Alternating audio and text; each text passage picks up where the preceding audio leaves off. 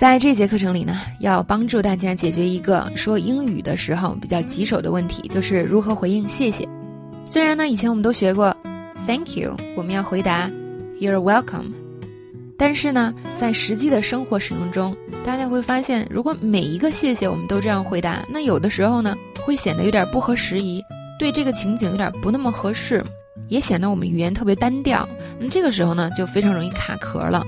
那有的时候呢，这个事情稍微大一点啊，比如说我们帮别人搬家啦，借给别人一些钱呀，或者别人外出旅游，请你帮忙看看宠物呀，那这个呢都是稍微大一点的忙。那别人表示感谢的时候，我们可以说什么呢？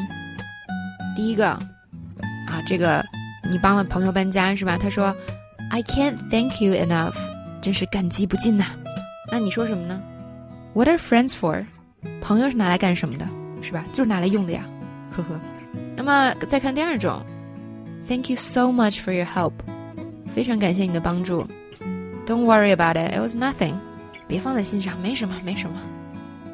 下一个，I appreciate what you did，对你做的事情呢，我很感激。这就是一个相对正式而且比较真诚的这样的一个说法了。那这个时候我们就可以说，It was my pleasure。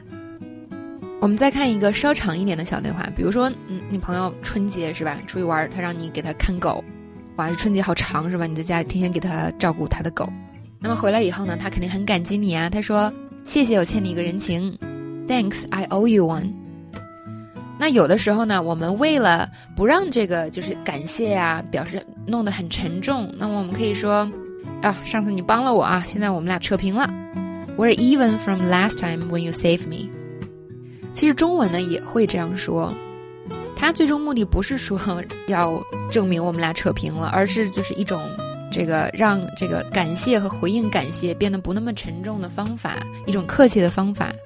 好，那接下来你的朋友说 You're the best，你太棒了。那我们说 I know，What would you do without me？我知道没有我你可怎么办？这已经是比较亲密的这样的说法了。那么从比较长的这些感谢里呢，大家可能会发现一个事情，就是短的感谢它有很多约定俗成的说法，那长的感谢呢，有些部分是可以自我发挥的。所以我给大家的建议呢，就是先去掌握呢，呃，你见过的，从最简单的开始，是吧？你掌握的越多，你以后可以发挥的就越多。先不要自己随便发挥，这个是很重要的。但是随着你对这些基本的东西越来越熟悉呢，哎，你以后自己就可以很自如的应对这个。感谢和说不客气的这样的场景了。